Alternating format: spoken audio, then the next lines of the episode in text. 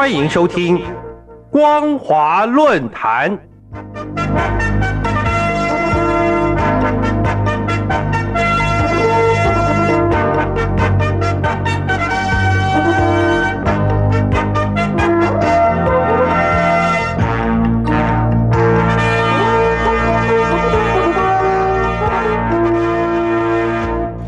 听众朋友您好，欢迎收听光华论坛，我是黄轩。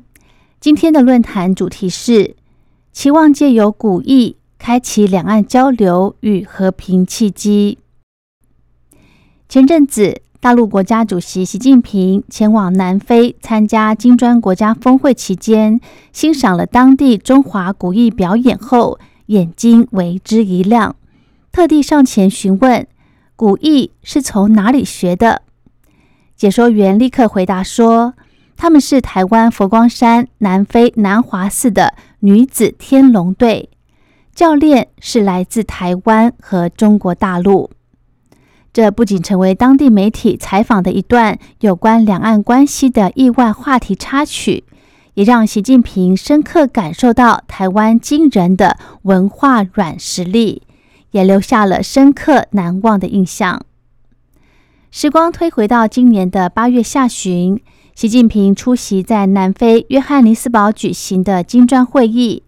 期间，南非总统拉马佛沙特别安排一项古艺表演活动，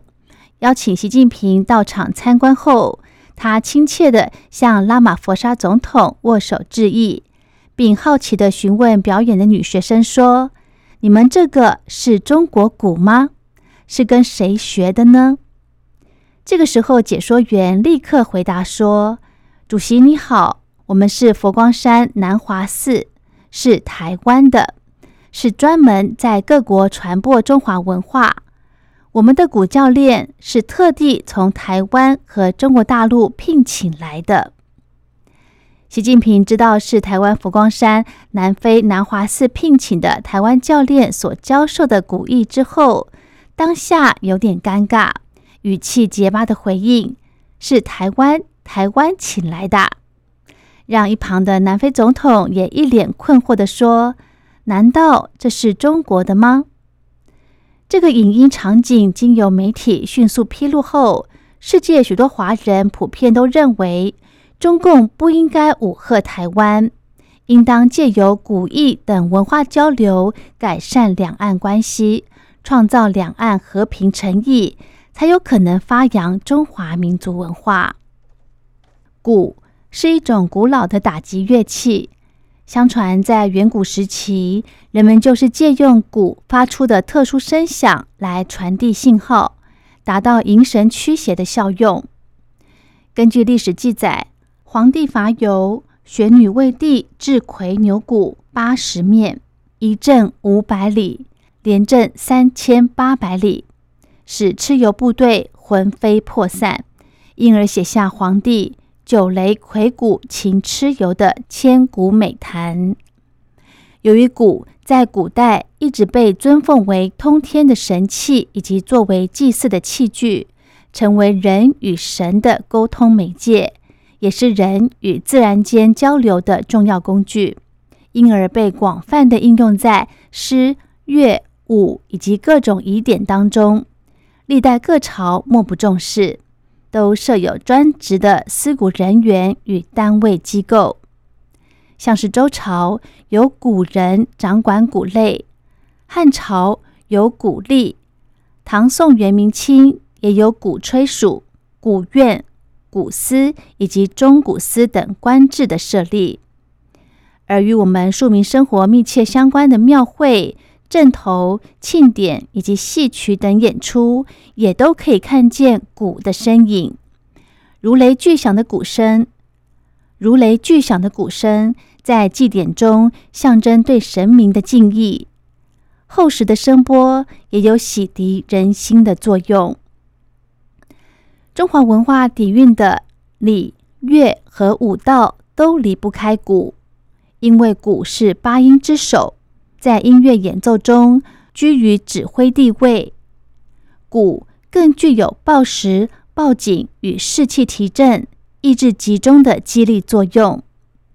从暮鼓晨钟、鼓舞士气、欢欣鼓舞等人人都能朗朗上口的这些与鼓有关的成语，就可以清楚的了解鼓的重要功能。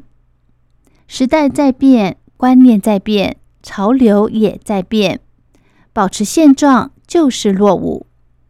为了使古艺能够历久弥新并发扬光大，台湾各级学校与民间社团都极力的推广传承古艺文化，更有一群爱古的艺术工作者，在两千年春天成立了石鼓集乐团。取名“石鼓”的“石”字意涵，就是在彰显鼓棒交叠、汇集十方力量、运用节奏、音色、力度以及速度等击鼓要素。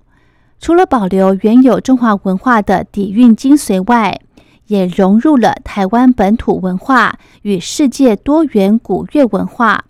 展现创新的活力与创意思维。赋予古意源远流长的新生命力，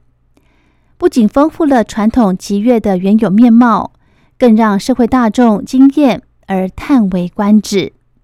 原来鼓的震撼张力可以表现得如此多元与精彩。二十三年来，石鼓集乐团秉持传创本土集乐、普及全民鼓术、落实人本教育。开启多元智慧，推动特教启蒙，广纳世界文化，作为推广古乐艺术的宗旨目标。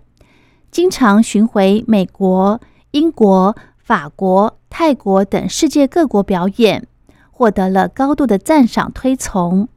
也赢得了英国爱丁堡易碎节的五星级评价，还有美国独立音乐奖与格莱美最佳世界传统音乐专辑奖。二零一零年上海世博会台湾馆开幕，石鼓的精湛演出，迄今仍让许多大陆民众印象深刻。尤其二零一四年湖南吉首举办第一届古文化节，至今都会邀请台湾古乐社团共襄盛举，既能彼此竞技观摩，达到两岸文化交流，又能增进两岸人民情感。吸引世界各国注目眼光与旅游动机，有助于创造观光产业与促进经济发展的多项效益，确实是意义深远且一举多得的有益活动。总而言之，艺术无国界，鼓舞两岸心。全球许多华人与各国领袖的共同心声。就是中共应该要停止军机基建扰台，以及停止军演武吓台湾，应该以扩大文化交流、恢复两岸对话沟通、改善两岸关系、创造两岸和平的善意与诚意，才是确保两岸人民与世界各国福祉的正道。